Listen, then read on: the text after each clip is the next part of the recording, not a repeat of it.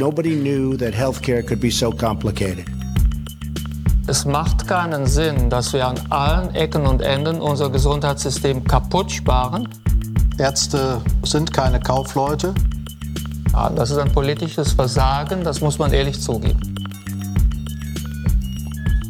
Salut und herzlich willkommen zu Gesundheit macht Politik, Ausgabe 25. Irgendwas sollte es auch besonders sein, oder? Naja, wie immer mit Pascal Noderik. Moin Moin. Hallo. Hallo. Und mir, Philipp schon. Du machst es immer so dunkel, wie auch immer. Dunkel. Äh, ja, ist ein bisschen fröhlicher. Aber Meiner Gesinnung nach. Okay, kommen wir gleich dazu. Unsere Aufnahme erstmal findet statt am Pfingstsamstag, dem 19. Mai 2018 und damit bei mir zumindest mitten aus dem Karneval der Kulturen.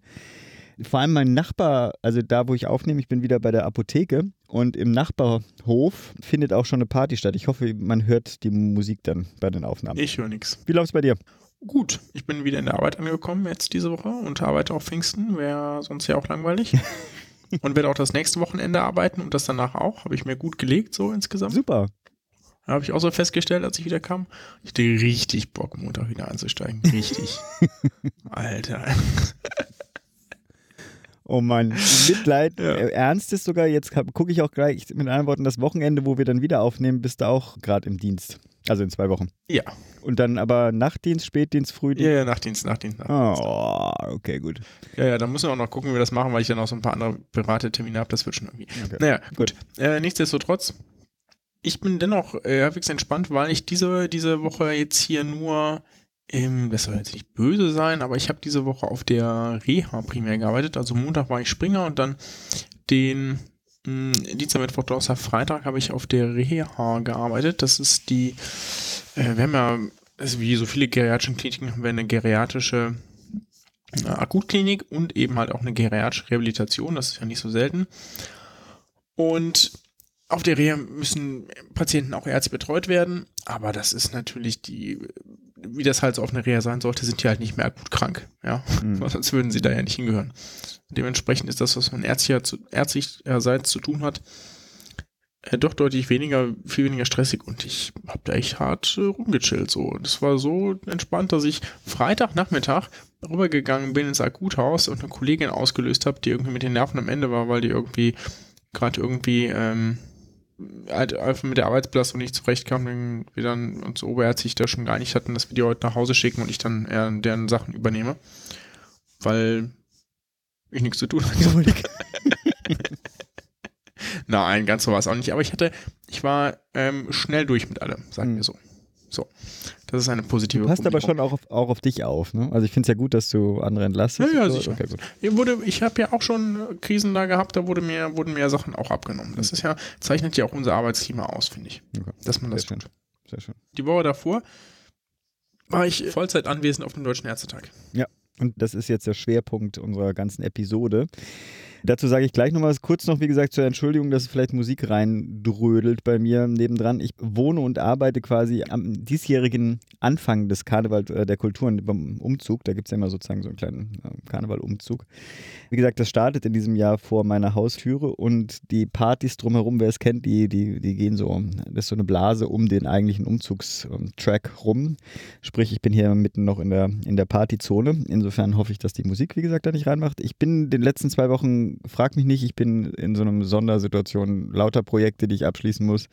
Gleichzeitig vormittags dann irgendwie in der Schule noch einen Lehmofen bauen. Also, wie auch immer, diese, die letzten zwei Wochen, ich streiche sie mal durch und ich hoffe, dass wir bald wieder in einen normalen Rhythmus reinkommen, sodass dann auch irgendwie Spannenderes zu berichten gibt. Jetzt haben wir aber eine besondere Ausgabe diese Woche, weswegen ich auch gleich zur Entschuldigung sage, dass wir diesmal keine News in dem oder kein News-Update der letzten zwei Wochen so zusammenfassen. Auch den Murks lassen wir weg, weil wir haben einen Schwerpunkt Ärztetag Nachlese-Episode. Mit mehreren. Im Prinzip ist die ganze Episode hier von Pascal getragen. Insofern nochmal danke. Die, wir haben ein Gespräch mit der Rebecca gleich, da kommen wir gleich dazu. Und dann hat der Pascal auch noch auf dem Ärztetag vier weitere Interviews geführt. Ich würde sagen, bevor ich jetzt was dazu erzähle, machen wir einfach immer zwischen den Episoden, dass du Mhm. irgendwie die kurz vorstellst, worum es geht. Sollen wir dann gleich zum Gespräch mit Rebecca?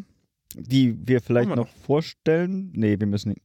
Meinst du, wir sollen die Leiterin der, der politischen Redaktion des Ärzteblattes und Vorsitzende des Journalistinnenbundes nochmal vorstellen?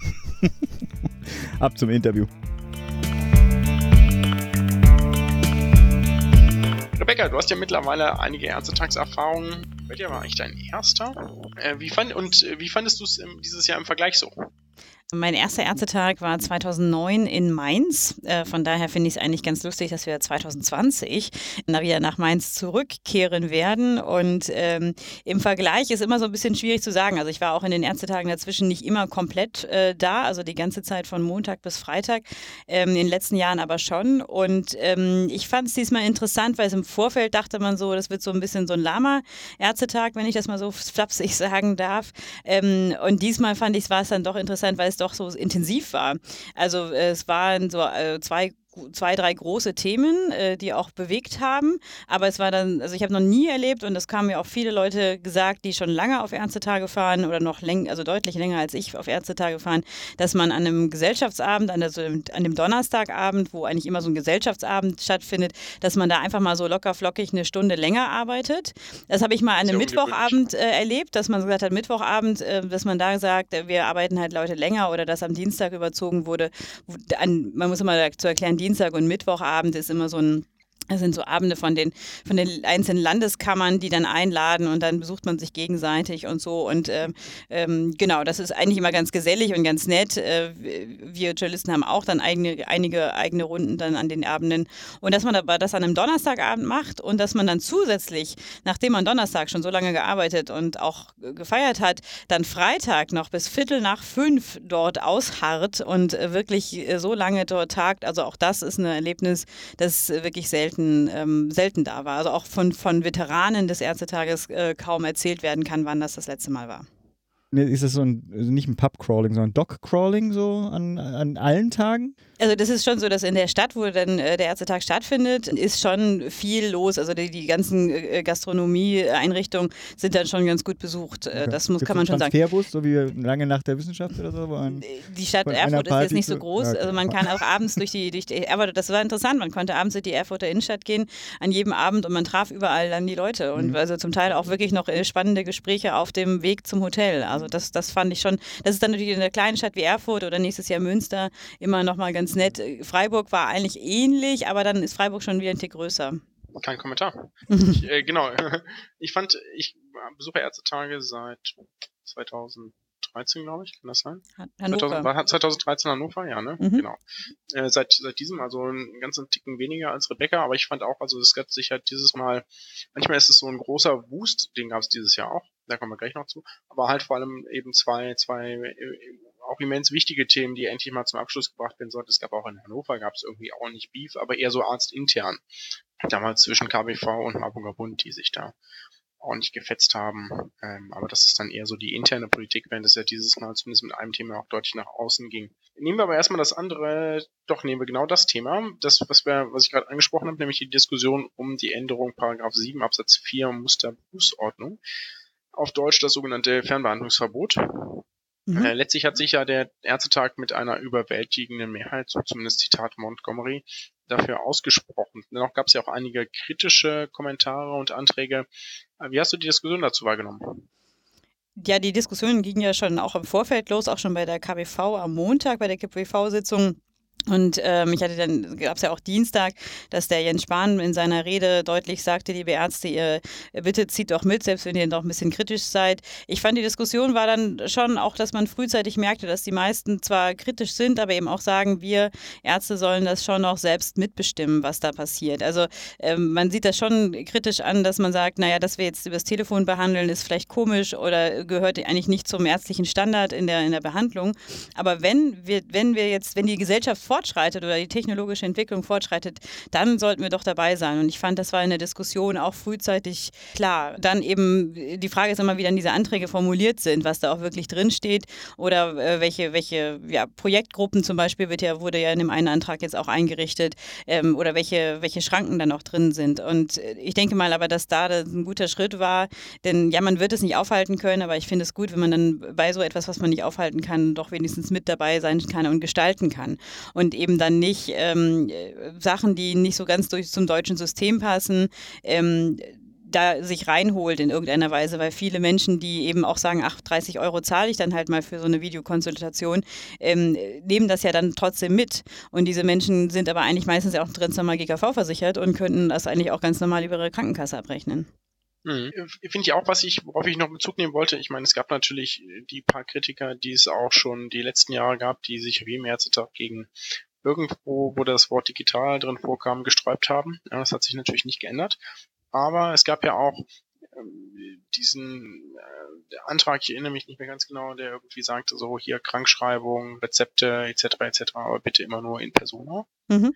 Und der wurde ja zunächst äh, positiv votiert mit, ich glaube sogar Auszählung, aber ganz sicher bin ich nicht. Also muss einmal dazu sagen, es ist demokratisch auch so ein bisschen fragwürdig, aber es läuft so ab, dass sozusagen das Präsidium der Bundesärztekammer erhöht, erhöht sitzt und damit alle Delegierten direkt ansehen kann quasi.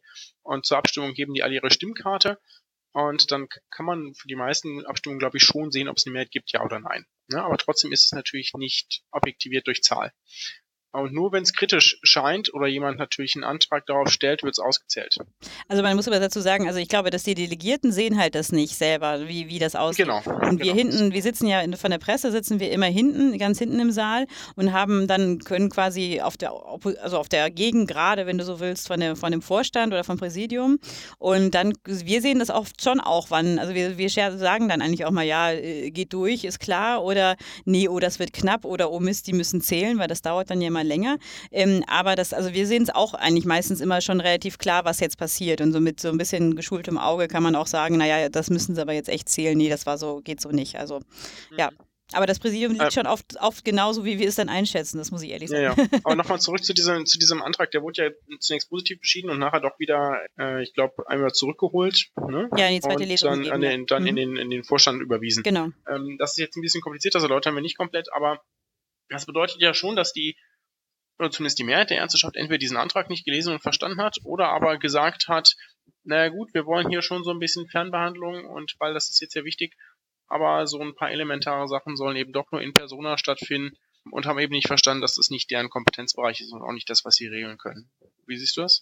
Ich würde jetzt ungern beurteilen wollen, ob das Leute nicht verstanden haben, was sie nicht, was sie gelesen haben. Ich glaube, es ist halt einfach sehr komplex. Also sagen wir so, jetzt ist ja erstmal der erste Schritt getan, dass wir sagen, äh, es darf in der Berufsordnung äh, oder die Landesärztekammern müssen ja auch erstmal das in ihrer eigenen Berufsordnung umsetzen. Also es hat sich ja jetzt eigentlich noch gar nichts verändert, äh, seitdem wir vom Ärztetag zurück sind. Und das wird ja jetzt auch erstmal ein bis zwei Jahre dauern, bis alle Landesärztekammern da ihre Berufsordnung geändert haben. So, und dann, ähm, ich glaube, dass die Vorstandsüberweisung dann schon ganz klug ist, weil, weil es wird jetzt eine neue Arbeitsgruppe geben im, in der Bundesärztekammer, die eben auch Vorschläge machen, wie könnte man jetzt dieses Verbot also Ende des Verbots ausgestalten. Aber natürlich wird jetzt auch dann Krankenkassen und auch die Kassenärztliche Bundesvereinigung mit reinkommen, um auch zu verhandeln, was findet dann da statt und natürlich, wie wird das vergütet? Sieht es anders aus, wenn wir uns sehen? Oder ist es dann eine, ist eine Videokonsultation das Gleiche oder eben nicht das Gleiche? Ich denke mal, das, das wird jetzt auch die nächste Zeit bestimmen. Und spannend ist ja auch, dass äh, der Bundesgesundheitsminister Spahn jetzt ja auch schon gesagt hat, er möchte schnell einen runden Tisch, um zu klären, was wird denn da gemacht. Und ich glaube, da wird noch einiges einiges kommen und beim nächsten Ärztetag in Münster werden wir da nochmal über die Details sprechen, ja? Ja, vielleicht noch ein abschließender Kommentar dazu. Ich fand es ähm, sehr, sehr beeindruckend, wie detailliert dieser Antrag ausgearbeitet war. Auch wenn er vom Vorstand kommt, das, äh, das ist nicht unbedingt üblich für, ein, für Anträge solchen Ärztetages. Die sind manchmal auch eher so dahingeschludert, äh, um ehrlich zu sein. Vorstandsanträge? Aber das... ja, ich sag mal so, also mit Quellen sind die auch nicht immer belegt. Das stimmt, ja. Und das war ja wirklich ein also so ein Antrag, wie man, wie man ihn sich eigentlich wünscht, ja, in dem jegliche Informationen enthalten war und der sehr, sehr ausführlich begründet hat, warum das gut ist, was man da tut oder entscheiden soll. Und das lag, also ich habe das so interpretiert, dass die echt Angst hatten, dass wenn irgendwas fehlt, dass es in die Hose geht. Mhm. Ähm, aber vielleicht nehmen wir mal ein anderes Thema auf, sonst reden wir hier äh, 30 Minuten über Fernbehandlung. Ein anderes Thema, was ja sehr, sehr wichtig war, aber nur für die Ärzte eigentlich, ist der Abschluss der Musterweiterbildungsordnung. Weiterbildungsordnung, das ist sozusagen, wie sich Ärzte nach ihrem Studium weiterbilden können, bestimmte Berufsabzeichnungen erlangen können. Diese Diskussion läuft ja, glaube ich, schon seit zehn Jahren. Und dieses Jahr, also letztes Jahr ging es schon um die Fach, also welche Facharztbezeichnungen es gibt und wie die sozusagen zu definieren sind und so. Und dieses Jahr ging es um die Zusatzbezeichnungen. Also man kann zum Beispiel äh, Facharzt für ähm, in, also für innere Medizin sein und eine Zusatzbezeichnung Geriatrie haben. So. Und dann hat davon bestimmte Sachen mehr und bestimmte Sachen mehr abrechnen. Darum geht's eigentlich. Und äh, war, war für dich vorher klar, dass es äh, die, eigentlich die halbe Diskussion um Phlebologie und Osteopathie gehen würde? oder hast du noch was anderes erwartet, wie jetzt äh, Homöopathie zum Beispiel oder so? Also das mit, mit der, jetzt muss ich nochmal gucken. Phlebologie, das lese ich zum ersten Mal. Kann mir jemand mal sagen, was das, das ist? ein Nieren, äh, Venenfacharzt, ne, für, für Venenerkrankungen, genau, genau. genau. Also das ist immer so, dass das kritisch wird, das war im Vorfeld klar, weil die Gesellschaft oder die, äh, die, die haben sehr viel Öffentlichkeitsarbeit und Lobbyarbeit im Vorfeld gemacht und auch wir hatten genügend äh, Möglichkeiten, hätten also Angebote zu Interviews und so weiter. Für uns war das dann aber in der Redaktion früh klar, dass wir das, das war zu kurzfristig vor dem Ärztetag, dass wir das nochmal machen. Die haben aber das bei ganz vielen Berufsverbänden auch gemacht. Äh, ist deren gutes Recht. Das ist äh, Demokratie, so, so läuft das, dass man dann seine, seine Interessen wahrnimmt.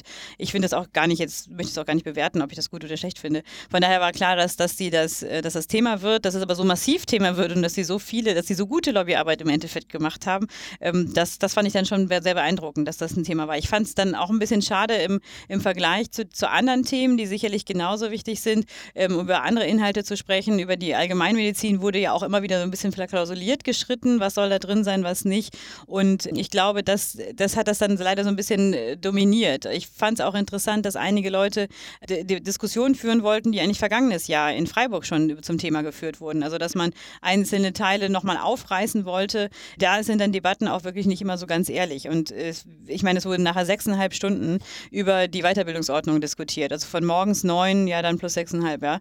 Und ähm, das, das ging dann auch für alle an die Substanz, würde ich sagen. Und das ist dann irgendwann auch, auch wenn man jetzt, wie wir Presseleute, nur beobachtet, ist das schon irgendwann, ich weiß nicht, wie es für die Delegierten dann sein muss, aber das ist dann wirklich irgendwann äh, schon sehr, sehr anstrengend. Und vor allem, es gab ja in, also man muss ja auch immer sagen, bei dieser, dieser Musterweiterbildungsordnung, die wird jetzt seit sechs Jahren überarbeitet. Man kann eigentlich auch sagen acht, aber es sind eigentlich offiziell sechs, wo man das neu angefangen hat in Nür seit Nürnberg. War eher so gefühlt. Ja, aber sag mal so 2012 war, war die Entscheidung in Nürnberg auf dem Ärztetag, dass man das jetzt neu beginnt, neu aufsetzt. 2010 hat man damit schon mal begonnen und dann musste man ein bisschen zurückrudern oder das anders aufsetzen.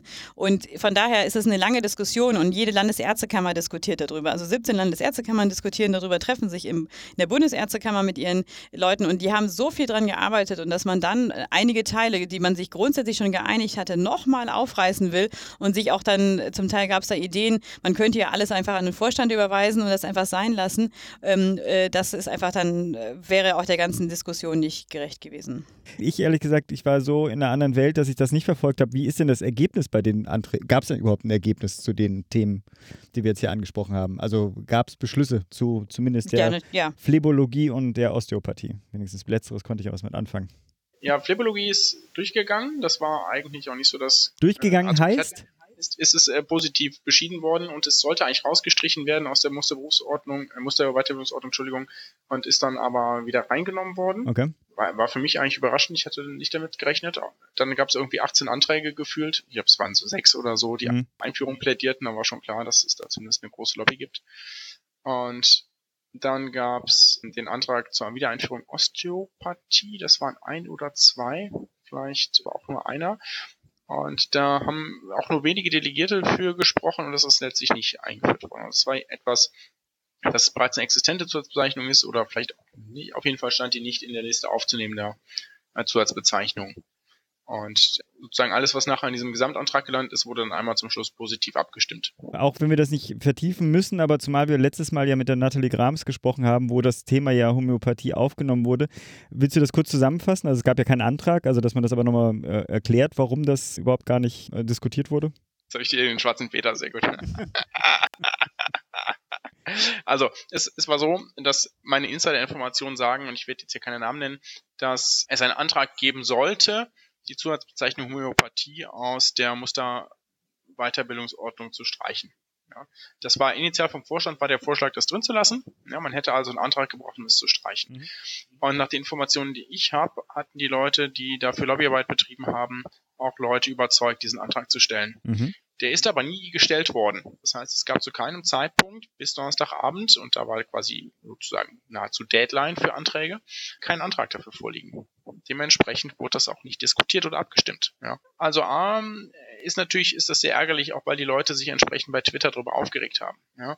Ich habe dazu schon was kommentiert und das wurde jetzt auch nicht besonders irgendwie befürwortet von den Leuten. Aber das ist halt meine Ansicht. Wenn man, wenn man das abschaffen will, dann hätte man sich im Klaren sein müssen, dass das ein ganz großer politischer Kampf wird weil auch innerhalb der Ärzteschaft ist das, ist das schon umstritten, aber einige werden auch dafür sein, gerade weil sie Leute kennen oder es selbst machen. Aber, haben, so. aber ist das jetzt äh, ein Organisationsproblem gewesen? Oder war das eine strategische Entscheidung, diesen Antrag nicht zu stellen, weil man sich der Mehrheitsverhältnisse bewusst war? Das weiß ich ja nicht. Okay. Ich weiß ja nicht, wer überzeugt werden sollte, diesen Antrag zu stellen und wer es dann nicht gemacht hat. Mhm. Also das kann ich nicht sagen. Okay. Ja? Das Einzige, was ich sagen kann, ist, dass er nicht gestellt wurde. Und das spricht halt für eine schlechte strategische Vorbereitung. Ja, dann oder man bewusst, ja mehrere Leute. Also die Frage ist ja tatsächlich, ob man nicht sagt, also ich, weil ich das vorhin gehört habe, nächstes Jahr trifft man sich ja in Münster. Da ist es natürlich, also zumal der Münsteraner Kreis da ja an, beheimatet ja, ist. Ja, nee, dann hätten die sich nicht so aufgeregt. Ich meine, guck okay. dir die, guck dir das an, wie Natalie und Christian und so sich aufgeregt haben. Okay. Also das, das ähm, kann ich mir nicht vorstellen. Die waren ehrlich gesagt schon enttäuscht, dass das, dass das nicht mal debattiert wurde, weil das ist, das ist ja letztlich das, worum es geht, ja. Ich meine, es hätte ja sein können, dass nachher 70 Prozent der Ärzte dafür sind, dann hätte man mal halt eine klare Zahl ja, gehabt. Ja. Ne? Dass man das aber gar nicht hat, liegt halt daran, dass kein Antrag vorlag. Ne? Ich hätte übrigens keinen stellen können, wovor jetzt hier irgendwer hatet, ja, weil ich kein delegiert habe. du bist schuld. Okay. Ich bin nicht schuld. nee, ich habe nur, ich hab nur aufgeklärt, was das Problem war. Und man muss ja. natürlich, wenn man das, wenn man da nochmal dran will, dann muss man eine größere, muss man sich einen, einen größere, größeren Rückhalt schaffen mhm. unter den Delegierten. Das kann man schon tun. Ich glaube, das kriegt man hin. Die Frage ist halt, ob nachher das nachher eine Mehrheit ist, aber zumindest kann man äh, deutlich mehr dafür bewegen. Thema Machen wir mal was anderes. Rebecca, wie ist denn das so als Journalistin auf dem deutschen Netzwerk? Ich kenne nur die Ärzteseite. Ja, also ähm, meinst du jetzt von, von, vom Arbeitsablauf her oder von, von der Arbeitsmasse ja, her? Ja, genau, vom, sowohl als auch. Ja gut, man, sag mal so, bei dem Ärztetag ist es ja schon so, dadurch, dass es immer den gleichen Ablauf hat, man kann sich das schon darauf einstellen, was wann passiert. Ähm, wir, wir, wir verfolgen natürlich die Debatten. Es gibt Ärztetagsdelegierte, die man jetzt auch schon seit zehn Jahren immer sprechen sieht und denkt sich immer, wie schön einmal im Jahr ähm, haben wir das dann äh, wieder, so, wenn ich das jetzt mal ein bisschen so sagen darf. Ähm, aber ähm, ansonsten ist es halt für Journalisten schon eben auch immer interessant zu sehen, welche Stimmungen da sind und wie Debatten auch sich entwickeln. Sagen wir es mal so, jetzt eben bei dieser sehr langen sechseinhalbstündigen Debatte zur Musterweiterbildungsordnung merkte man ja irgendwann schon, ach, jetzt ist auch mal gut. Also vielleicht merkt man es als Journalist auch früher so, wann sich Dinge wiederholen. Und man merkt oftmals, dass dann so drei, vier Reden, nachdem man sich selber dachte, jetzt ist aber auch echt mal gut, wir haben eigentlich auch alles gesagt. Aber gut, jeder möchte halt nochmal was sagen, auch gutes Recht für alle. Ähm, dass das dann jemand in den unter den Delegierten auch merkt und dann irgendwie Ende der Rednerliste oder, oder äh, Ende der Debatte fordert oder ähnliches. Und ähm, das finde ich dann eigentlich, äh, ist immer interessant, dass man so diese Stimmung halt merkt und ein bisschen später überträgt sich die auch offenbar auf die Delegierten. Ansonsten finde ich immer Ärztetage auch sehr interessant, weil man doch viele Leute einfach auch trifft, die man äh, vor allem aus der Landesebene, wenn man hier in der Hauptstadt arbeitet, dann eben einmal im Jahr sieht oder neu kennenlernt oder eben auch mal so den ein oder andere, das ein oder andere Talent entdeckt, wo man sich denkt, Mensch, den Namen merken wir uns jetzt mal mal von den Delegierten. Das könnte mal auch, auch jemand werden, der in der Berufspolitik weiter nach oben steigt oder sich da auch längerfristig engagiert. Und das finde ich eigentlich immer interessant zu sehen, vor allem wenn es sich dann bestätigt im Jahr mhm. oder den zwei Jahren da drauf. Und ansonsten ist es für, wie gesagt, für uns Journalisten auch nicht unanstrengend. Ne? Also so Debatten zu, zu folgen äh, von morgens 9 bis abends 18 Uhr plus dann die Abendgespräche, Abendtermine. Das ist schon, also für uns ist das jetzt, bei uns in der Redaktion kann man ja auch offen sagen, dass wir uns um 7.30 Uhr zum Frühstück im Team treffen. Dann äh, fahren wir irgendwann gemeinsam rüber zu der Halle, wo es auch immer ist. Und dann geht es um 9 Uhr los. Gegen 18 Uhr sind die Debatten zu Ende. Es müssen noch, auch noch Online-Nachrichten währenddessen danach geschrieben werden. Ja, manch, also an, an dem Dienstag muss auch noch eine Printausgabe fertig gemacht werden, also am Öffnungstag des Ärztetages.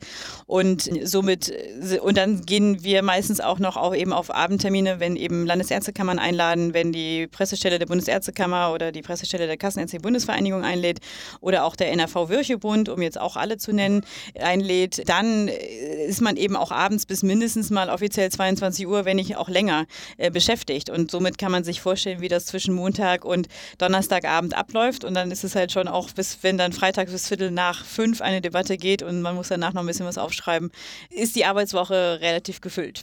Aber das macht man einmal im Jahr und ich finde es auch immer wieder, ähm, wie gesagt, ist, man nimmt auch sehr viel mit, äh, auch an, an, Kontakten oder eben auch an Stimmungen innerhalb der Ärzteschaft. Deshalb finde ich das jetzt für mich als Journalistin, die eben auch speziell über Ärztethemen berichtet, schon auch interessant. Sag mal, findest du es eigentlich auch so absurd wie ich, dass da eben 1 immer so rund 150 Anträge diskutiert werden? Was soll das bringen? Früher war das ja, also bis vor zwei, drei Ärztetagen war das ja alles am Freitag. Das hatte man ja da mal umgelegt, dass man für die Musterweiterbildungsordnung einfach mehr Zeit hat. Und äh, ähm, ja, also ich glaube, es, ist, es, ist, es nimmt dann absurde Züge an, wenn man zu einem Thema äh, drei fast inhaltlich gleichlautende Anträge hat. Aber man kann, also, die, die, also das Prozedere des Ärztetages hat ja, kein, hat ja keine Antragskommission, wie man das zum Beispiel von Parteitagen kennt, wo man schon im Vorfeld mal ein bisschen was zusammenfasst oder man muss auch Dinge im Vorfeld einreichen und so. Das ist ja momentan einfach noch nicht da. Es gibt, gab ja jetzt den Antrag dann überraschenderweise, nachdem er mehrfach eingefordert wurde von Montgomery, dass es vielleicht ja so einen Antrag geben könnte. Hat hat er ja öfter so gesagt. Und diesen Antrag, das, das wird in so einer Satzungskommission drin sein, die nächstes Jahr soweit ich informiert bin, nächstes Jahr dann äh, auch zur Abstimmung kommt. Aber wie das so ist bei Satzungsänderungen, man braucht eben eine Dreiviertelmehrheit und das ist schon auch viel. Also das, da bin ich mal gespannt, weil für viele, man muss darf es auch nicht vergessen, also die Delegierten, die dort sind, die werden ja auch von Leuten vorher gewählt. Und natürlich wollen, will das Wahlvolk auch denjenigen, die man gewählt hat, sehen. Und auch die Verbände möchten sich sagen, hey, wir haben 21 Einträge durchgekriegt und ihr nur 18 oder so. Und das, diese, das darf man nicht vergessen. Wenn natürlich dann immer eine Antragskommission sagt und wir radieren jetzt erstmal drei von den vier Anträgen raus und äh, dann gewinnt zufälligerweise der eine, dann wird man auf dem Feld dann eben wieder auch äh, Diskussionen haben. Gleichzeitig glaube ich, dass es auch nicht schlecht sein kann für die Diskussion, weil man einfach dann ein bisschen konzentrierter ist und eben nicht dreimal über Zuckersteuer oder ähnliches abstimmt, was immer eigentlich gleichlautend ist, aber es sind halt unterschiedliche Leute. Mhm. Aber wie gesagt, es ist ja trotzdem eine demokratische Sache und ich glaube, man muss auch sagen, die Ärzte treffen sich einmal im Jahr und sie wollen halt schon zu verschiedenen Themen Positionen haben. Was ich persönlich schade finde, ist zum Beispiel, dass es jetzt keine Position zum Thema Flüchtlingsversorgung gibt. Also Versorgung von, von Menschen, die nach Deutschland geflohen sind, gibt es nicht, weil in dem Gab's Absatz... bestimmt im letzten Jahr. Äh, Gab es im letzten Jahr ja, aber dieses Jahr eben nicht. Was aber jetzt ist, äh, die Problematik ist ja nicht äh, unbedingt vorbei. So, und es gab diese, und das ist auch so eine. Aber muss man denn jeden Scheiß nochmal neu beschließen? Nee, nee, nee, nee, da geht es nicht darum. Also es geht jetzt darum, dass, dass man halt, sag mal so, die, es gab fünf Anträge zu dem Thema und die wurden aber, also einer wurde, glaube ich, zum Vorstand überwiesen und die anderen wurden ähm, mit Nichtbefassung be beurteilt, weil die eben falsch formuliert waren, weil die eben auf allgemeinpolitische Dinge hinwiesen, wozu dann aber in der Bundesärztekammer nicht zuständig ist. Und ähm, sie deshalb eben gesagt haben, deshalb machen wir auf Nichtbefassung, damit wir hier nicht in, in äh, problematische Dinge kommen, weil die Landesrechnungshöfe und der Bundesrechnungshof prüft nämlich ziemlich genau, was so Körperschaften des öffentlichen Rechts so treiben. Also deshalb ist es aber jetzt schade, hätte man eine Antragskommission vielleicht, würde die vielleicht das auch schon mal vorher sehen, äh, dass wenn wir zu dem Thema was machen wollen, äh, was jetzt der Ärzteschaft auch nicht schlecht anstehen würde in der aktuellen politischen Diskussion, ähm, dass man dann äh, zu dem Thema wenigstens eine Aussage hätte. Wie wollen wir Ärzte jetzt oder setzen uns dafür ein, dass Gesundheitsstandards in Flüchtlingsunterkünften bestehen bleiben oder sowas? Ja, ich würde mich eigentlich so ein bisschen interessieren, sozusagen, ob es, also jetzt, mein, wir haben ja ganz viele fachliche Diskussionen hier geführt, aber gibt es eigentlich irgendwie sowas, was, also vielleicht am besten natürlich regelmäßiges Absurdes passiert, aber vielleicht auch mal irgendwie eine spezielle Absurdität, die du hervorheben möchtest? Also es gibt immer so ein, zwei Anträge, die einfach immer so ein bisschen Kuriositätenfaktor haben. Was dieses Jahr wirklich kurios war, war halt, dass ein Antrag kam, man möchte den äh, Pappbecher-losen Ärztetag haben. Also, also wenn ein Ärztetag stattfindet, soll es keine Wegwerf-Pappbecher geben. Ähm, und der Caterer, der die Messehalle bestückt, soll auch bitte keine äh, Pappbecher, die so ähm, Wegwerfbecher sind, äh, sein, damit man ein bisschen das äh, Umwelt schont und so weiter. Und äh, das wurde in Anlehnung gemacht, dass man eben einen papierlosen Ärztetag möchte, damit man eben äh, nicht so viel Papierberge hat und eben man hat ja so ein digitales äh, Portal, wo man alle, alle 150 Anträge sich anschauen kann. Und das ist auch ganz gut, wird auch gut genutzt, soweit ich sehen konnte. Aber diese Pappbecher war dann nachher, fand ich, eine sehr kuriose Sache, weil äh, ich glaube auch Montgomery sagte, sie können sich alle gerne ihre Papp äh, Plastikflasche selber mitbringen und ihre Becher, das ist überhaupt kein Problem. Aber das kann man eben auch Caterern nicht vorschreiben, wie das zu sein hat. Kann man eigentlich schon. Ja. Grüner? Was, wie, bei euren Parteitagen gibt es ja, keinen mit Papp das geht schon. Die Frage ist halt, ähm, ob die Ärztekammer dafür genug Geld haben. Ja. Also, das waren immer Pascal, wenn du irgendwann mal dann Delegierter bist und antragsberechtigt, möchte ich aber auch von dir so einen. So ist das Antrag der, mein erster Antrag? Der, der erste, dann berichten wir darüber. Ja, möchte ich auch wieder ein okay. Feature im, das ist doch eine, im das ist doch eine, ein, super, ein super Schlusswort. ich danke dir ganz herzlich, Rebecca, für die Zeit. Hab ja, einen äh, schönen gerne. Abend. Dankeschön. Bis zum nächsten Ärztetag oder Bis vorher vielleicht. Zum nächsten ja, Ärztetag. noch vorher. Mensch. Ja. Ciao. Tschüss. Ciao. Es steht 1-0 für Frankfurt. Oh, echt? Mhm. Ich gucke hier gerade Live-Ticker Süddeutsche, ne? Mhm. Wer auch immer den befüllt. Ist geil hier. Frankfurt verteidigt das eigene Tor. Oh, jetzt haben sie gerade aktualisiert. Das eigene Tor härter als Sven Marquardt die Tür vom Berghain.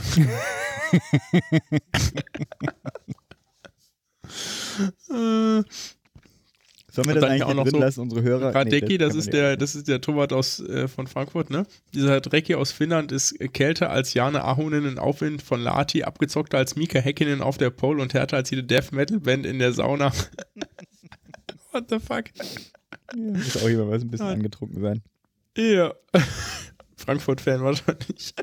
So, ja, war ja mal wieder schön mit der Rebecca. Und äh, für mich, ich muss ja nach wie vor, ich habe ja noch nicht mal geschafft, äh, den Ticker von dir ordentlich zu verfolgen, aber war dann, ja, Asche und so, aber war dann doch enttäuscht, dass so gar nichts in die Richtung passierte. Später habe ich mich übrigens auch noch aufgeregt, Entschuldigung, nichts passierte in Richtung Homöopathie. Es ging auch heute nochmal irgendeine so eine Pressemitteilung vom BPI durch einen Ticker, also jetzt eine Woche später, dass der Ärztetag sich eindeutig für die Homöopathie ausgesprochen hätte. Ein Glück, wir hatten ja schon mal darüber ge- geredet, dass das nicht so war, aber irgendwie fand ich also Fake News ohne Ende zu, dem, zu der Thematik. Mhm. Naja, gut. Ist natürlich auch, also man kann das natürlich schon so interpretieren, weil es eine nahezu einmütige Entscheidung dazu gab, diese Musterweiterbildungsordnung oder diesen Antrag des Vorstandes zur Musterweiterbildungsordnung anzunehmen.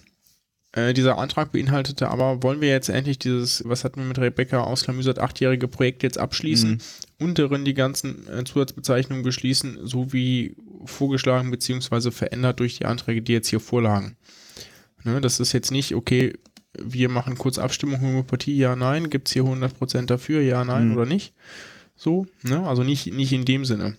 Dementsprechend ist es natürlich falsch, ja. Das wurde äh, nicht debattiert. Man kann natürlich, dass es nicht debattiert wurde, als äh, kann man durchaus als Gewinn verbuchen, ne? So, verstehe ich schon.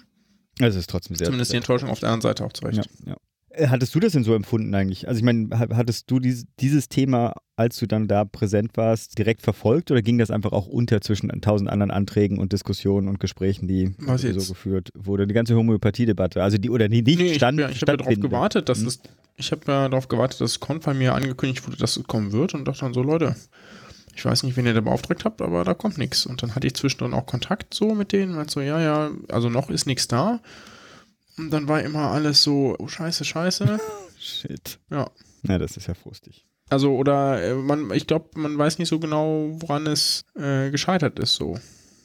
Aber ja, weiß ich nicht. Die Frage ist halt, ob das nochmal jetzt ein, äh, eine Chance hat vor den nächsten Überarbeitungen, ne? Das ist ja das, was du hier schon irgendwie, wir haben ja so Sendungsplans, Notizen und da hat der gute Philipp schon reingeschrieben, Hoffnung für Münster. Das ist der nächste Ärztetag 2019. Man kann natürlich schon die Musterberufs, äh, Entschuldigung, hab ich, schon, ich verspreche mich schon zum zweiten Mal in diesem Podcast, Musterweiterbildungsordnung auch nächstes Jahr nochmal aufschnüren, aber dass das passiert, das halte ich doch für sehr unwahrscheinlich. Mhm. Und eigentlich, das wird, wenn dann in der nächsten Reform kommen, ja. Die in acht bis zehn Jahren liegt so. Oh. Würde ich jetzt mal vermuten. Ich meine, ich kann mich auch täuschen. Wenn man natürlich vorher schafft, ein politisches Bündnis dagegen zu schmieden und so, dann kann man das auch vorher schaffen. Ja, ich meine, Ärzte sind ja quasi nur eine Baustelle ne, äh, gegen, für das Projekt Genau. Homöopathie, aber Ja. sagen wir so, ich hatte mir da ein bisschen mehr erhofft. Aber wie wahrscheinlich viele, aber na, dann müssen wir halt an andere Ich glaub, ich hab's- baggern. Ich habe es äh, im Interview mit Rebecca schon gesagt, weiß es aber nicht mehr hundertprozentig. Man muss ja schon, man kann ja schon sagen, es gibt jetzt einfach jetzt ja in jeder Landesärztekammer die Diskussion darüber, ob die Musterweiterbildungsordnung komplett so übernommen wird oder nicht. Und im Grunde genommen ist es eigentlich empfehl empfehlenswert, das zu tun, weil sonst hat man 17 unterschiedliche. Ne? Bei so Zusatzweiterbildung könnte man aber durchaus hier diskutieren. Ne? Und da, da könnte man ja durchaus sagen, so, hey, wir probieren hier in unserer Landesärztekammer Berlin, sonst wo, okay, in Berlin jetzt wahrscheinlich noch schwieriger. Was unterstellt ja, du? keine Ahnung wo, äh, sagen so, ja, wir, wir probieren das hier Was sehr rauszukriegen. unwahrscheinlich. Das ja, weil die sind ja die, die entscheidend sind letztlich. Das ist schon richtig, aber dass die das jetzt vielleicht ein bisschen leicht anders interpretieren, aber dass die dann wirklich den Weg gehen und das rauszuschmeißen, ist, glaube ich, sehr unwahrscheinlich. Also, dass sich da ein Landesverband dann tatsächlich da ähm, selbstständig macht. Ähm, naja, ich meine, das machen die ständig. ja, aber in, äh, Also so im Grunde genommen ist die Hm? Musterberufsordnung, Musterweiterbildungsordnung, verdammt nochmal, keine Ärztekammer gleich. Also ich, gefühlt kannst du, kannst du auf, auf 14 verschiedene Arten Allgemeinmediziner werden. Ja, ne, aber du kannst nicht an einem Landesverband nicht Allgemeinmediziner werden. Ich meine, das ist ein schlechtes Beispiel. Ja, gut, aber das geht auch nicht, obwohl das würde wahrscheinlich auch gehen. Aber so Facharztbezeichnungen sind relativ festgesiegelt. Zusatzbezeichnungen könnte sein, dass es Unterschiede gibt, aber ich bin nicht hundertprozentig sicher. Ja. Also ich trotzdem denke, Es könnte ja auch sein, dass irgendein, irgendeine Landesärztgemeinde entscheidet, dass sie doch Osteopathen Ja, aufnehmen. wollen wir mal das alles nicht hoffen. Und ich würde sagen, wir gehen mal zu deinen Special-Interviews nochmal rüber.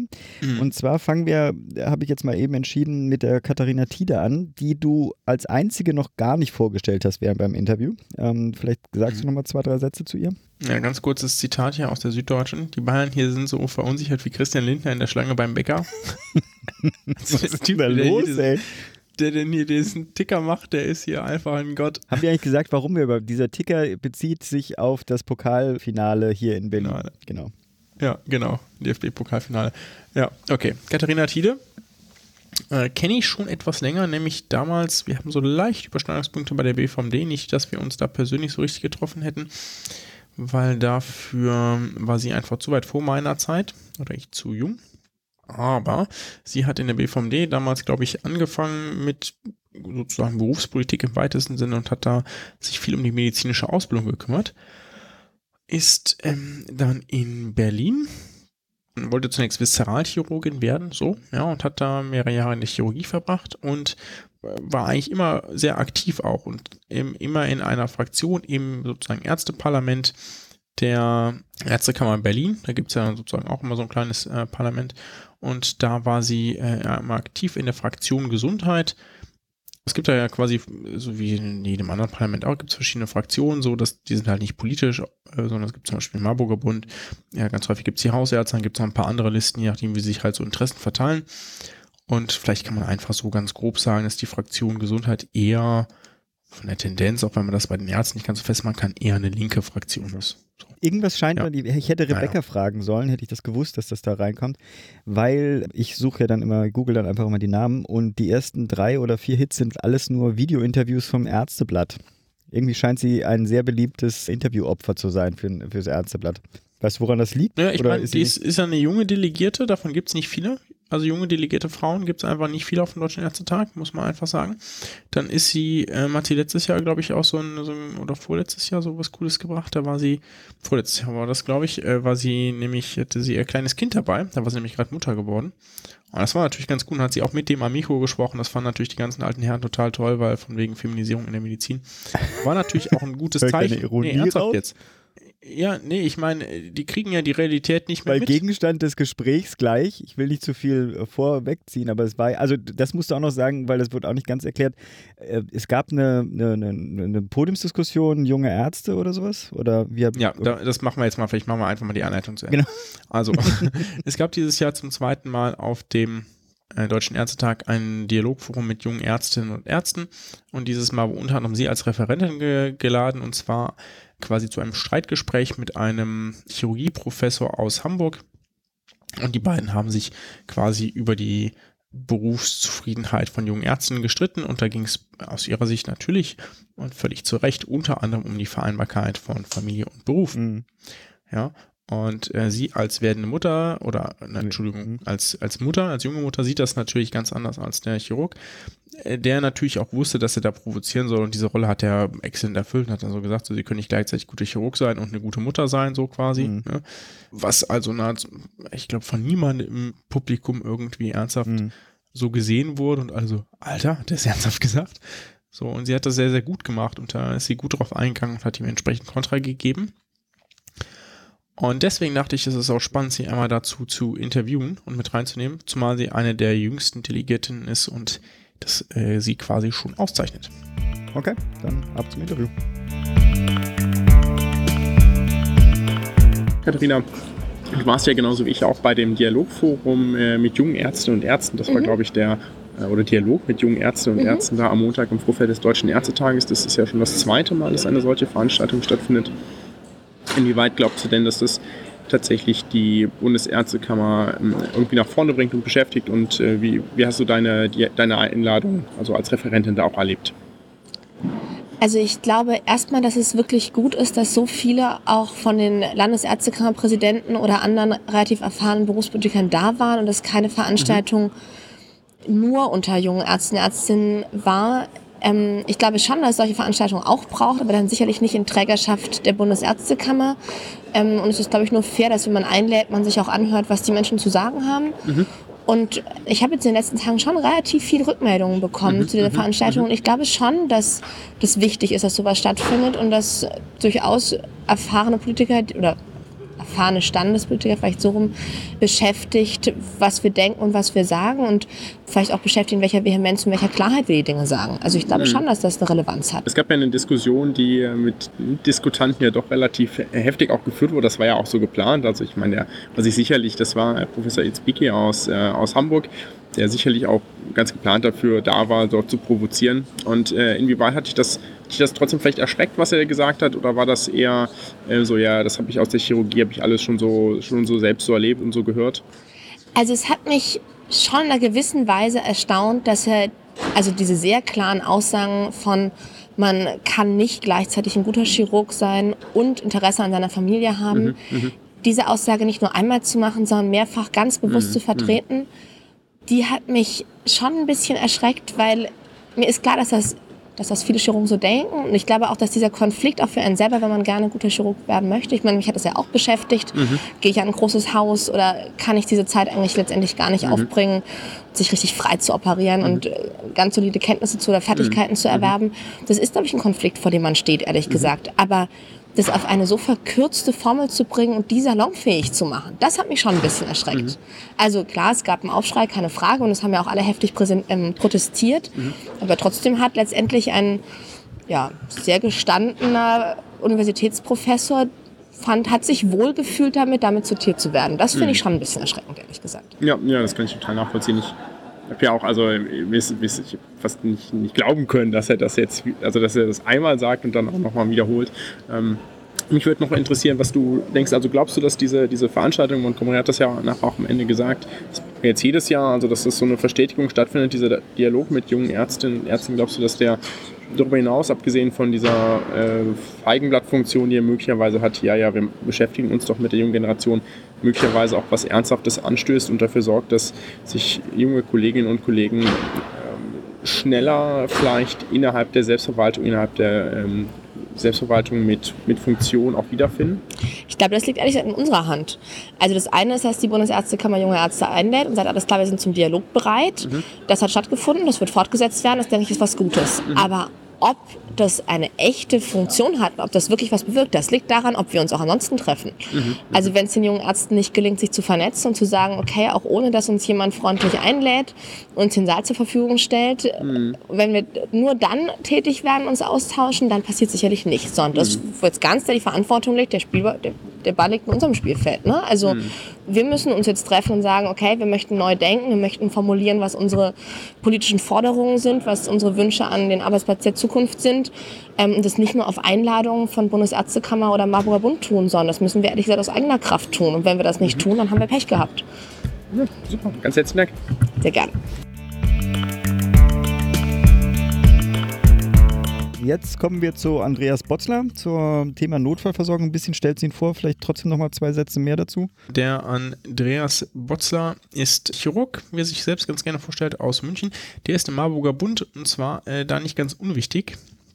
Und zwar zum einen hat er, glaube ich, eine lange Karriere im Marburger Bund gemacht und schon ziemlich früh angefangen und ist dafür, dass er noch nicht so lange da so stark aktiv ist, doch ziemlich weit nach vielleicht, vielleicht habe ich das auch falsch verfolgt, weil so gut, so weit habe ich das ja nicht verfolgt, aber der ist zweiter Vorsitzender des Marburger Bundes mhm. auf Bundesebene. Okay. Ja, das ist mhm. schon, da muss man hinkommen und ist dann auch ein, ein paar Jährchen später dann Landesvorsitzender in Bayern geworden und war zwischendrin äh, unzählige irgendwie Tarifkommissionen ganz viel gemacht und arbeitet, glaube ich, als Chirurg an der BGU Murnau, also der BG-Klinik äh, Murnau, was auch eine Institution für sich ist. Also BG Berufsgenossenschaft. Notaufnahme hm? BG Berufsgenossenschafft? Weiß ich auch nicht, ob das jeder genau, weiß. Genau, genau, genau. Und das ist auch eine Institution, zumindest in der Unfallchirurgie ist da, glaube ich, in der Notaufnahme tätig. Also der hat seine ganz normale ärztliche Tätigkeit und macht daneben eben viel Berufspolitik.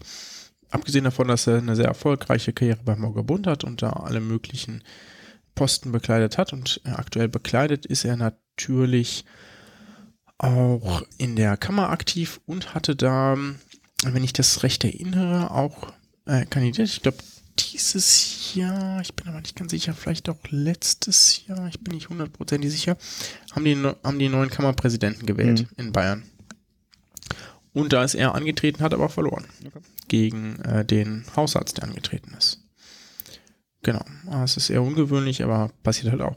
So. Aber ansonsten, guter Typ. Ab zum Gespräch.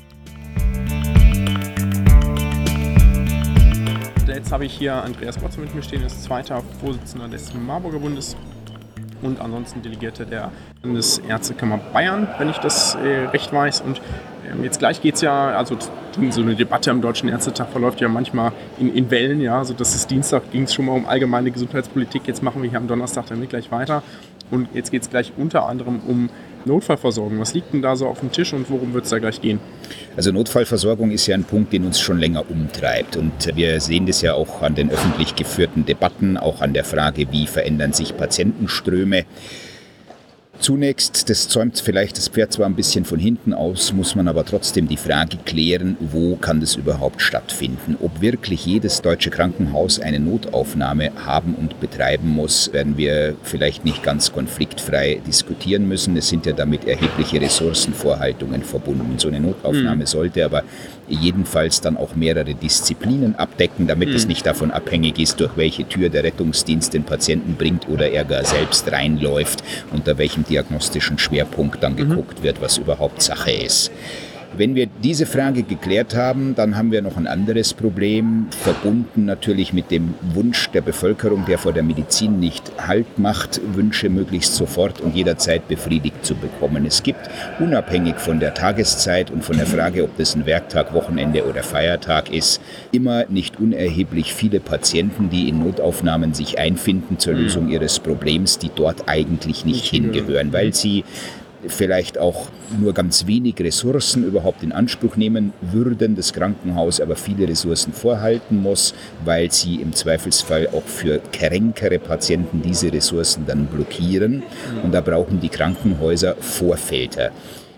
Wir haben, das kann man jetzt finden, wie man will, ein sektoriertes Gesundheitswesen und da ist es aber einfach so, dass bestimmte Behandlungsfälle, wenn ich das so technokratisch sagen darf, ausschließlich im ambulanten Sektor richtig alloziert sind, mhm. behandelt werden sollen und verbleiben müssen. Mhm, mhm, Wenn die nun in einem Krankenhaus aufschlagen und nicht einfach nur sagt, du bist hier falsch, aber auch nicht sagen kann, wann und wo man stattdessen hingehen soll, dann ist das eine unbefriedigende Situation. Das ja, lässt ja. sich kaum durchhalten. Also brauchen wir an den Krankenhäusern, die Notaufnahmen haben, auch Anlaufstellen für die ausschließlich ambulante Behandlung von Patienten, die ja die kassenärztlichen Vereinigungen, die da die Organisationshoheit haben, dankenswerterweise auch einzurichten gedenken. Die Diskussion, die die Ärzteschaft jetzt führen muss, ist, ob sie das will. Und ich meine, wenn man das vernünftig betrachtet, kann man eigentlich zu gar keinem anderen Ergebnis kommen, als dass man so eine Art Vorfilter vor einer Krankenhausnotaufnahme auch überall und immer haben muss. Mhm. Und wie ist es jetzt? Es gibt ja durchaus, äh, sind ja andere Reformvorschläge äh, auf dem Tisch, zum Beispiel vom gemeinsamen Bundesausschuss. Der hat ja gar nicht so kurz vor dem Deutschen Ärztetag äh, seine Vorstellung so veröffentlicht, wie es mit der Notfallversorgung weitergehen könnte, mit dem gestuften Konzept. Ist das etwas, was der Margot Bund und dann vielleicht auch der Ärztetag eher kritisch sieht oder ist das schon was, was man sich vorstellen kann mit der Eingrenzung der Notfallversorgung in, in, dieser, in diesem Stufenkonzept? Es ist etwas, was der Marburger Bund äh, kritisch sieht und auch konfliktiv diskutiert hat. Nicht so sehr wegen des Ergebnisses, sondern wegen der schieren Tatsache, dass der GBA für sein Szenario, das er jetzt vorschlägt, wohl eine Folgenabschätzung gemacht hat, respektive mhm. hat machen lassen, dass aber diese Folgenabschätzung nicht bekannt ist, sodass man oder nicht veröffentlicht wird, sodass man gar nicht darüber diskutieren kann, wie sie zustande mhm. mhm. gekommen ist und welches Ergebnis mhm. sie äh, gebracht hat. Mhm. Das ist natürlich keine Grundlage für eine vernünftige Diskussion. Wenn man mhm. die Informationen nicht hat, äh, kann man sich nicht ordentlich auseinandersetzen. Der Ansatz muss dann tatsächlich auch ein qualitativer sein und nicht einfach nur irgendeiner, damit äh, das Angebot verknappt wird. Da ist immer die Frage, natürlich kann man sagen, ja, auch im kleinen Krankenhaus, das vielleicht dann abgekoppelt wird, arbeiten Mitglieder. Das ist sicher richtig, aber es ist nicht die einzige Wahrheit. Vielleicht tun die sich auch leichter äh, in größeren Einheiten, wo es mit medizinischen und arbeitsrechtlichen und tariflichen Vorgaben besser klappt als in zu kleinen Einheiten.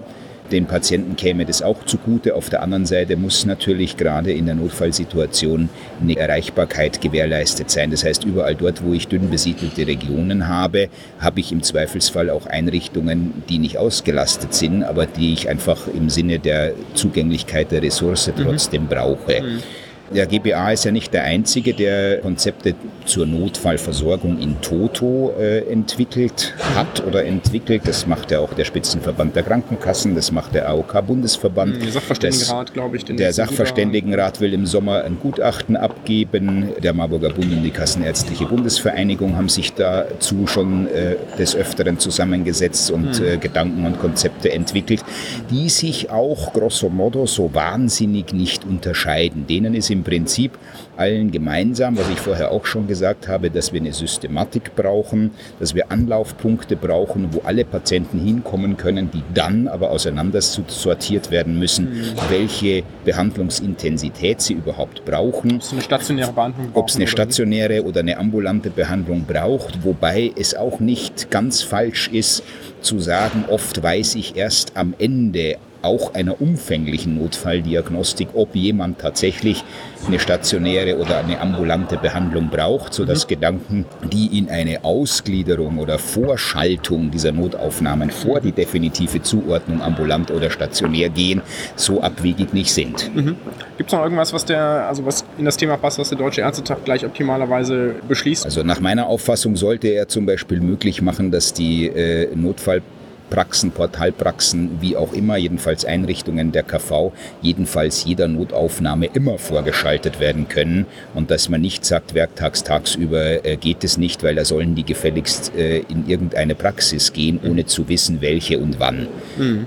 Und dann eben halt auch mit der bereits bekannten Terminnot, wie das ja immer so ist. Also genau, die ist zwar oft mehr gefühlt als tatsächlich, ja. aber wir tun uns, wenn man das aus der Perspektive eines Krankenhauses sieht, natürlich wesentlich leichter, wenn wir dem, was man einen fehlallozierten Patienten nennt, unter konkreter Angabe von Zeit und Ort sagen können, wo sein Problem, das er ja offensichtlich hat, mhm. angeschaut und behandelt wird, als wenn wir nur sagen, du bist hier ja, falsch. falsch. Ja, besten Dank.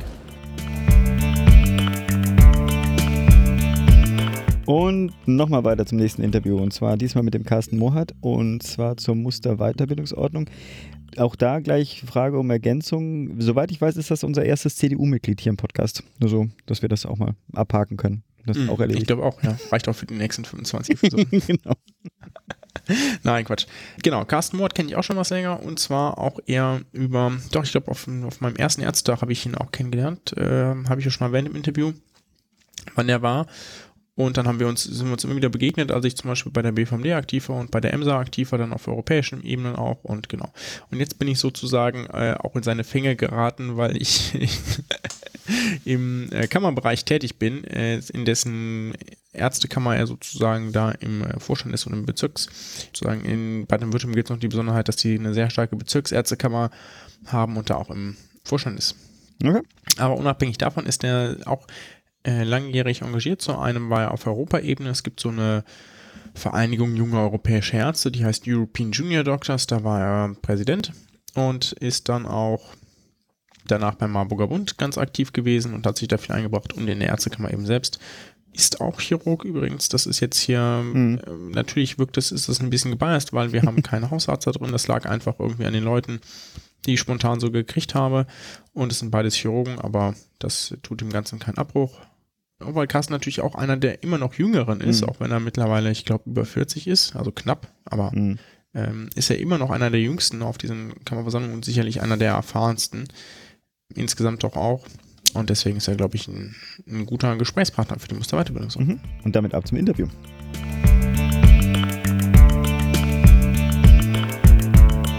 Ich rede jetzt hier mit äh, Carsten Mohat, Delegierter der Landesärztekammer Baden-Württemberg. Ne? Da kann man es, glaube ich, am besten beschreiben. Du bist ja auch nicht dein erster Ärztetag, du bist ja schon eine Weile dabei und trotzdem immer noch einer der jüngsten hier. Ne? Der Altersschnitt ist ja nicht, ich sag mal, nicht, nicht unerheblich hier auf dem, dem Deutschen Ärztetag. Und deswegen ist für dich die, die Reform der Musterweiterbildungsordnung ja vielleicht auch noch ein Stück näher an deiner eigenen Tätigkeit dran, als das hier für viele alte äh, primär ja doch Herren der Fall ist. Ähm, wo sind denn da dann gerade noch die Konfliktpunkte aus deiner Sicht? Ja, also man muss jetzt schon sagen, dass es sehr schwierig ist, dadurch, dass so wenige junge Kolleginnen und Kollegen nicht nur da sind, sondern auch an der Entstehung mitarbeiten konnten, weil in den Gremien natürlich auch die Altersstruktur entsprechend ist, müssen wir versuchen, das jetzt an die Realität dessen, was draußen in den Krankenhäusern und Praxen passiert, anzupassen. Mhm. Hauptproblem ist natürlich, finde ich, dass es sehr schwierig ist, sich in dem Spannungsfeld zwischen dem, was muss ein Arzt können, mhm. was braucht er als Rüstzeug, ja, ja. sowohl für seine fachärztliche Tätigkeit als auch für das tägliche, gegenüber dem, was wollen denn zum Beispiel Krankenhäuser oder was wollen Krankenkassen oder mhm. was wollen man abrechnen lassen und mhm. was braucht man in der Praxis. Und es ist relativ schwierig, das alles so unter einen Hut zu bringen, mhm. zumal wir ja auch in einem föderalen Staat leben, wo mhm. die Anforderungen an einen Arzt im nördlichen Bereich Deutschlands mit Sicherheit auch anders sind als im südlichen oder im westlichen mhm. oder im östlichen. Die Prägung ja ganz anders ist. Das ist extrem schwierig, das hinzukriegen. Ich glaube, da ist ein Riesenspannungsfeld. Und man sollte ein bisschen mehr auf die Stimmen der Jungen hören, die leider nicht hier auftauchen, weil so wenig da sind. Also nicht da sind, ja. Gibt es denn, also der offiziell ist ja der, gibt's, also ganz, ganz kompliziert ist die Weiterbildungsordnung ja nicht, aber es gibt quasi einmal so den, den Teil, der primär die Weiterbildung selbst regelt und dann den Teil, der die Zusatzbezeichnung regelt. Die Weiterbildung ist ja rein theoretisch, also wie man Facharzt wird, ist ja rein theoretisch schon beschlossen. Jetzt gibt es ja doch noch wieder so ein, ein paar Anträge, die das probieren aufzumachen. Was ist denn davon zu halten? Naja, wir haben letztes Jahr gesagt, dass wir den Kopfteil, das heißt die Gebietsbezeichnungen, die Dauer, ähm, die Inhalte mehr oder weniger beschließen. Das ist auch so Beschlusslage weiterhin. Und in den Gremien der Bundesärztekammer sollen dann die Details vorgenommen werden. Und genau da liegt jetzt das Problem, dass in den Gremien viele Dinge plötzlich passiert sind, mhm. die wir ein halbes, dreiviertel Jahr gar nicht gesehen haben. In den letzten zwei, drei Monaten sind die mhm. passiert, die auch auf Auswirkungen auf die Zusatzweiterbildung haben, die jetzt beschlossen werden müssen oder, oder wurden. Mhm. Und insofern haben wir natürlich das Problem, dass wir immer wieder gerne nochmal was verändern, weil manche Sachen sind auch nicht ganz transparent, mhm. wie es entstanden ist. Also ein Beispiel vielleicht? Ja, also bei uns in, der, in meinem Fachgebiet, ich bin ja Facharzt für Orthopädie und Unfallchirurgie, da hat sich jetzt in den letzten zwei, drei Monaten nochmal erheblich was verändert, mhm. ähm, wo Zahlen in, in, Untersuchungsbereichen nach oben gegangen mhm. sind, wo man sagt, man gleicht das natürlich verständlich auch irgendwo an die Notwendigkeit, die die kassenärztlichen Vereinigungen uns äh, vorgeben, an. Auf der anderen Seite bildet es aber nicht die Realität ab. Und da fehlt einfach die Stimme derjenigen, die das draußen in der Realität machen und nicht der, ich sag's mal so ein bisschen Partiallobbyisten aus ihren einzelnen Bereichen, die sagen, das hätte ich aber gern drin.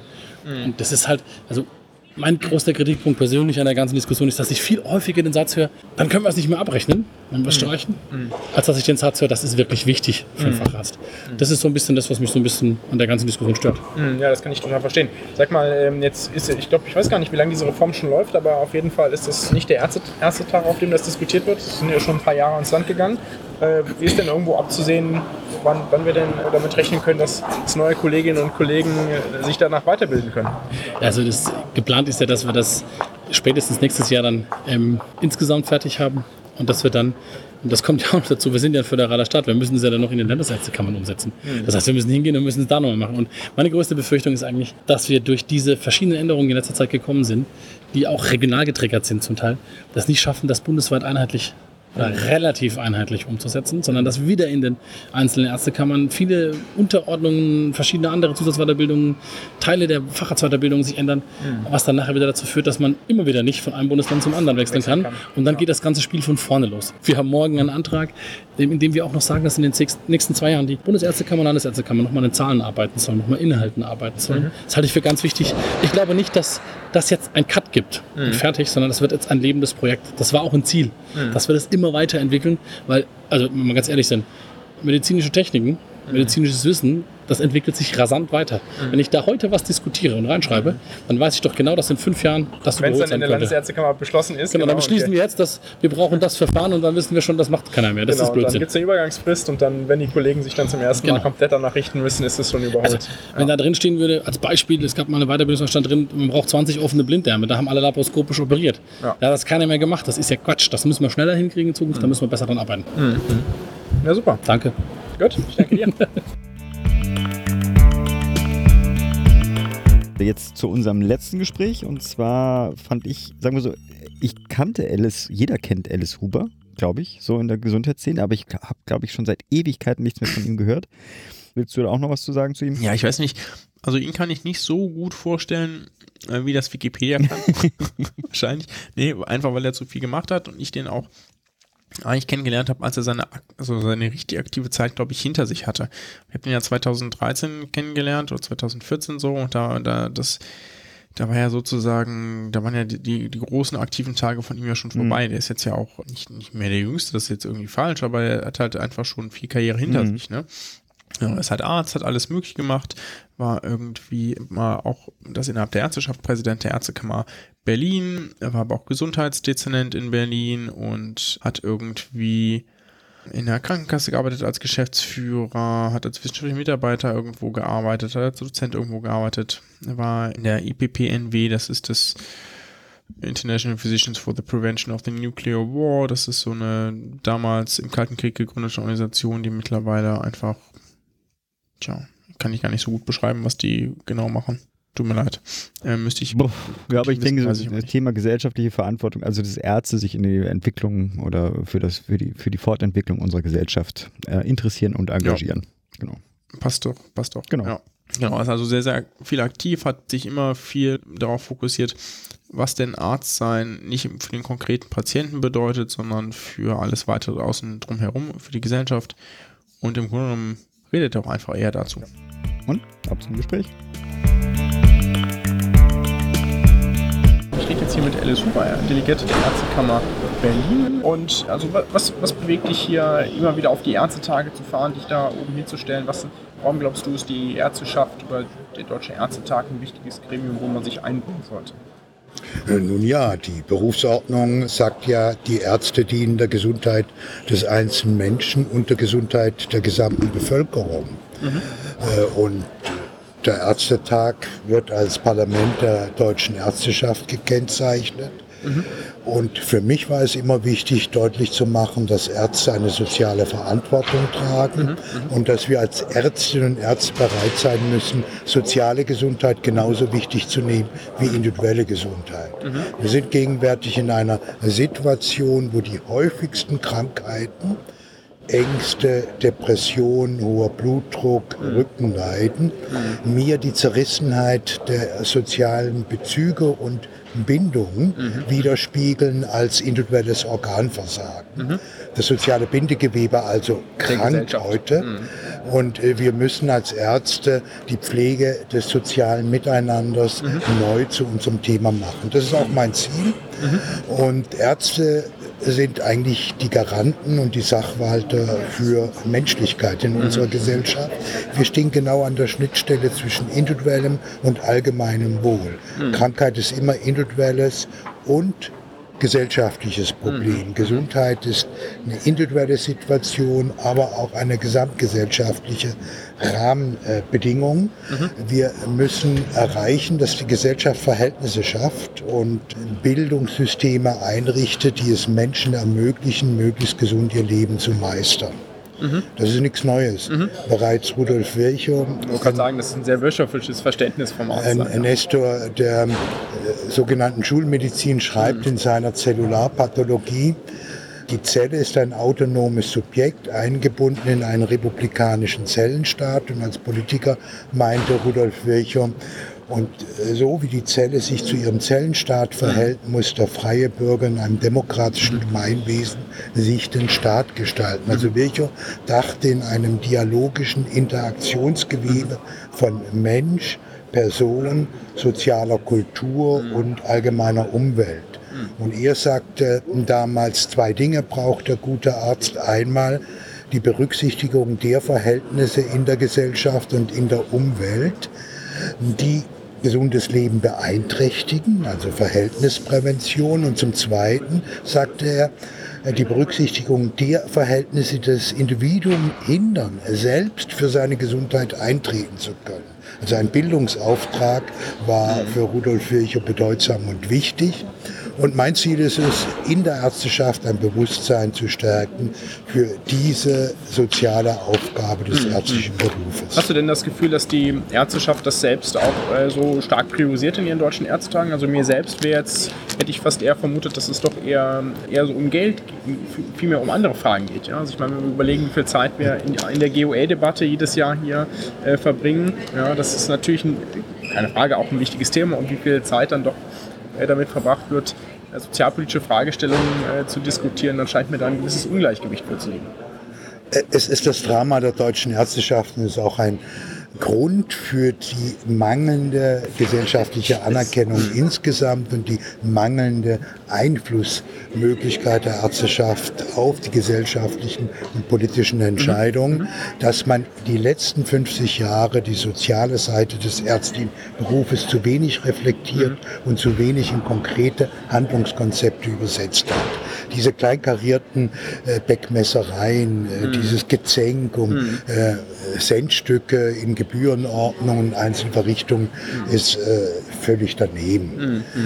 Äh, ist sogar viel schlimmer. Also das, was wir gegenwärtig haben an Gebührenordnung für Ärzte oder an äh, Vergütungsziffern auch in der gesetzlichen Krankenversicherung sind Ordnungsmuster, die den Arzt zerstören. Und es wäre die Pflicht der ärztlichen Selbstverwaltung, solche Ordnungsmuster, die sich historisch überholt haben, wegzunehmen und zu einer Honorierung der ärztlichen Leistung sehr global und insgesamt zu kommen.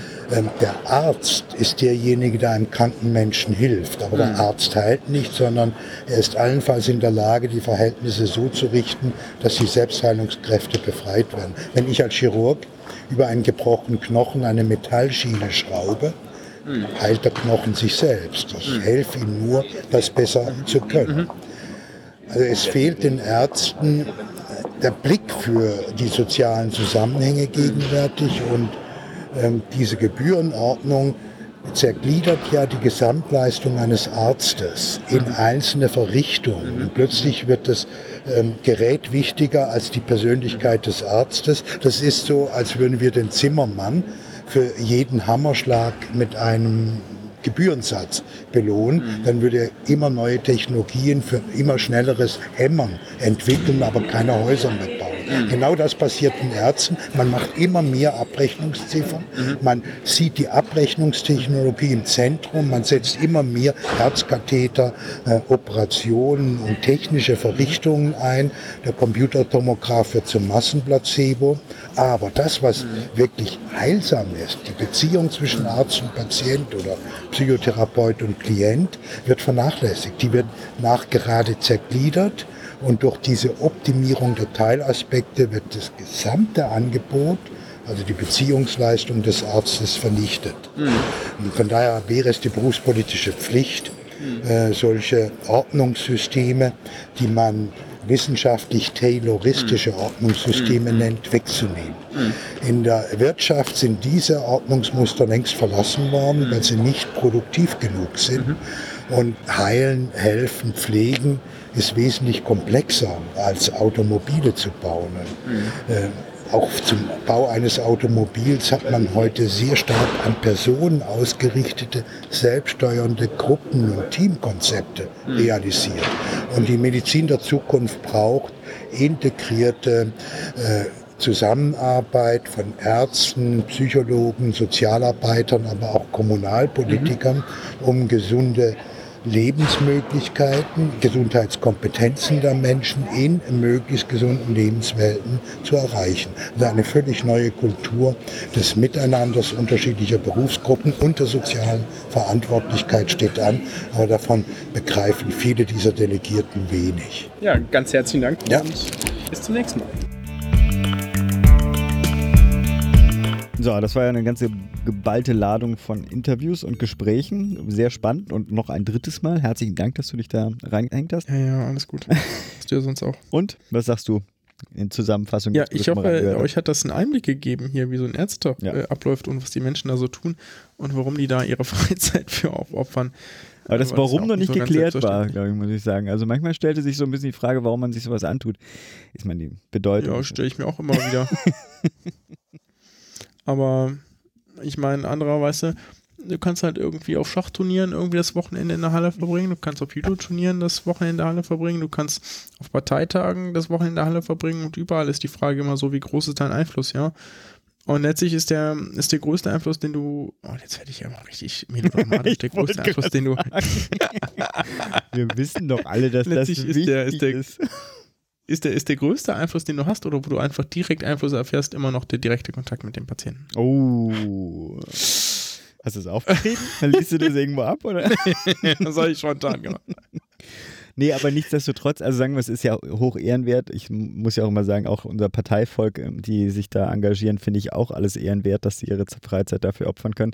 Gleichzeitig muss ich sagen, habe ich auch Verständnis für alle, gerade bei den Ärzten mit den Diensten, die sie haben, dass die neben Dienst und wenn sie dann Familie haben, dann auch noch Familie, sich dann auch noch in die Berufspolitik einbringen können und die Kraft dafür aufbringen, muss ich auch dann sagen, echt ehrenwert. Gut, wir sind mit den Mhm. Interviews durch, würde ich sagen, aber wir wollten noch einen kleinen, wenigstens, wenn wir schon keinen Murks oder sowas haben, aber doch einen schönen Rausschmeißer, hast du eine Kontaktanzeige für uns? Ich habe mir Kontakt. Ja. Ah, ja. Und zwar aus dem aktuellen Ärzteblatt. Ich zitiere. Suchen Sie den perfekten Mann? Ich jedenfalls suche die etwas unperfekte, aber dafür liebenswerte Oh. Frau. Er natürlich gebildet und niveauvoll. Wäre schön, ansonsten lasse ich mich aber auch gern überraschen. Promovierter Augenarzt in eigener Praxis, 65, 1,80 Meter, Witwer, schlank, attraktiv, gepflegt, bestituiert, bin eher der Jeans-Typ, der gute Kumpel, natürlich begeisterungsfähig und humorvoll. Wann darf ich mich für Sie begeistern? Vielleicht sind wir beide ja nicht perfekt, passen aber perfekt zusammen. Das ist doch nett. Das ist nett, oder? Habe ich mir auch gedacht. Das ist Hier doch so gar kein richtig. Schenkelklopfer, das ist doch total sympathisch. Ja, und? Ärztinnen da draußen. Sag mal, suchen die eigentlich tatsächlich dann Ärztinnen? Also klar, ich meine, wenn sie Ja, jetzt das, das, das ist so Organ... die Frage, ne? Also ich meine, das kriegen ja nur Ärztinnen Ja, und. Ärzte. Aber hier schreibt zum Beispiel auch erfolgreicher Gartenarchitekt hier. okay, ah. 44, 1,90 Meter, Doktor, Diplom-Ingenieur, erfolgreich, attraktiv, sympathisch, naturverbunden, völlig frei, sucht gern lachende Partnerin. Dann hast du natürlich hier Diplom-Physiker, 57, 1,89 Meter, auch Witwer, sind viele Witwer in dieser Ausgabe. So. Ja, schön finde ich auch, das ist da vielleicht der Schenkelkörper zum Schluss hier so. Erwarte dir viel. Fett, Ausrufezeichen. Oh, ohne Ausrufezeichen, mal Fett und äh, Caps Lock. Promovierte Fachärztin, 45, sucht schlanken Partner mit viel Herz und Hirn und Sinn für Kultur und Natur. Na, nett. Ist doch auch alles nett irgendwie, oder? Ich bin toleranter geworden. Also ich finde das... Du bist tolerant. Wieso, weil du schon so lange Single bist? genau. So würde ich das auch Oh, das war schreiben. böse. Ist Das war böse. Es tut mir leid, Philipp. Dafür alles okay. Na schön. Sind wir durch, würde ich sagen, für diese Jo. zwei Wochen. Wir hören uns in zwei Wochen wieder. Dann auch, ich will es nicht versprechen, weil wer weiß, was da noch dazu kommt, aber wir werden uns bemühen, eine komplette Episode wieder zusammenzustellen. Und erstmal bis dahin, ciao Tschüss. und bleibt gesund, macht gesund.